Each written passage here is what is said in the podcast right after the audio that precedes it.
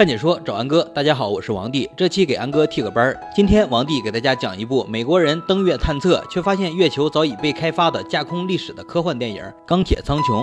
废话少说，让我们开始说电影吧。影片开头第一个画面就令人虎躯一震，时间设定二零一八年。美国总统为获得连任，争取选民支持，重启了登月计划，将两名宇航员送上月球。谁知这两名宇航员刚刚着陆，立马就被眼前的画面惊呆了。月球上不仅有人，竟然还有一座人为开采的矿脉。但他们还没来得及做出反应，就被一名纳粹士兵发现了行踪。士兵二话不说，就给其中一人发了便当。而另一人，也就是男主角小黑，则当场被俘。小黑一脸懵逼的被押入月球上的纳粹基地接受审问，但他说英语，纳粹们说德语，两边人一路鸡同鸭讲，各种捉急。这时候，纳粹派出了英文教师小红，也就是本片的女主，前来协助沟通。从小红口中，我们才得知，原来这支纳粹大军是在1945年战败前夕逃亡来到的月球。自那之后的七十多年，他们一直躲在月球暗面养精蓄锐，发展科技。等到时机成熟，他们就要反攻。地球重建第四帝国，而在纳粹党人眼中，宇航员小黑是个地球派来打探情报的奸细。面对此情此景，小黑是欲哭无泪。他想否认，都不知道从哪开口。毕竟美国总统都不知道月球上还有纳粹余孽呀。负责审问的纳粹将领阿强看到小黑各种不配合，转而刑讯逼供。他们先是看不惯他的黑人皮肤，给他疯狂注射漂白剂，接着又乱搞人体实验，企图对他进行洗脑教育。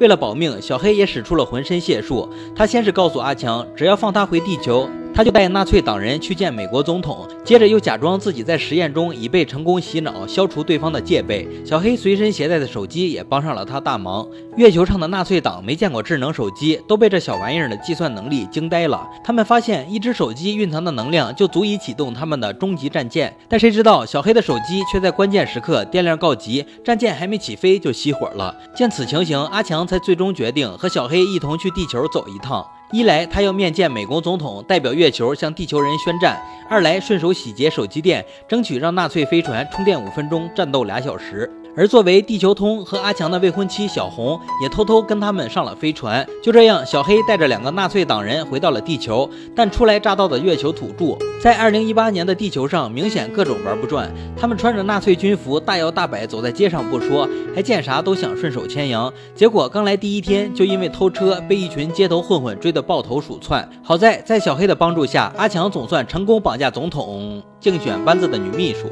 距离完成宏图大业近了一步。随后，他和小红一人扮白脸，一人扮红脸。阿强表明自己的身份和来意，并用战争威胁逼迫女秘书乖乖听话。小红则动之以情，晓之以理，一个劲儿的给女秘书洗脑。结果别说，女秘书听完两人念经似的谈判，立马主动答应带他们去见总统。但女秘书可不是好忽悠，她心里另有一副小算盘。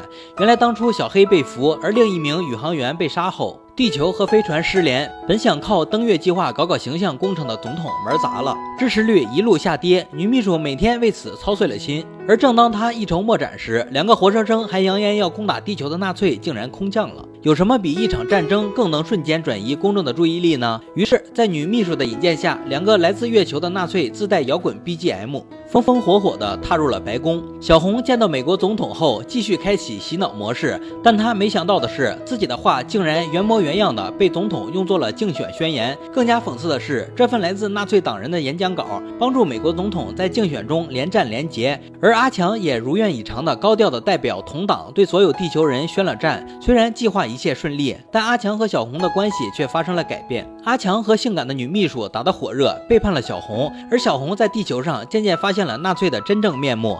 但他刚来地球时，他真的相信自己正在从事一项将地球人从水深火热中解救出来的伟大事业。战争只不过是迫不得已的方式。但在地球上的所见所闻，让他意识到自己才是从小到大被洗脑的那个。在月球上，小红看过的大独裁者影片全程十分钟，因为它被剪辑成了一部赞颂元首的宣传片。来到地球后，他在小黑的陪同下看完了全片，三观崩溃。在月球上，他被教育说纳粹党人都是超凡绝伦的人中龙凤；而在地球上，他遇到的带着纳粹袖标的街头混混，却个个都是人渣。经历这些后，小红痛改前非，加入了正义阵营，和阿强分道扬镳。然而，此时的阿强已经拿到了需要的手机和平板，他火速飞回月球，启动了终极战舰，大战随之爆发。面对此情景，各国首脑稀里糊涂的被招来开战时紧急会议。共同对战纳粹太空军。而另一边的小红和小黑也组队设法回到了月球，他们悄悄潜入纳粹战舰，一个暗中搞破坏，捣毁了战争机器，另一个则在战争中直接手刃了阿强。但别以为故事到这儿就能结束。当各国纷纷派出战舰飞抵月球参战时，他们发现了一个惊天秘密：原来美国登月真正的目的是抢占月球上的氦三能源。看到阴谋败露，美国总统急了眼，直接当众摊牌。这下可好，太空纳粹是熄火了但为了争夺能源，地球人投入了新一轮的自相残杀。影片就在一边战火纷飞，另一边却是爱与和平的萌芽中结束。因为小黑与小红擦出了爱的火花，并决定带领月球上的人们以和平的方式回家。总的来说，这部《钢铁苍穹》虽然从头到尾都像在一本正经的胡说八道，但创作者凭借着一腔热血、关不上的脑洞和实干的劲头，完成了这个看似遥远不可及的太空梦，本身就可以说是一个励志的传奇。你们觉得呢？喜欢安哥的解说，别忘了关注我哦！看解说找安哥，我是王帝，欢迎大家订阅安哥的频道，每天都有精彩视频解说更新。今天就说到这里吧，我们下期再见。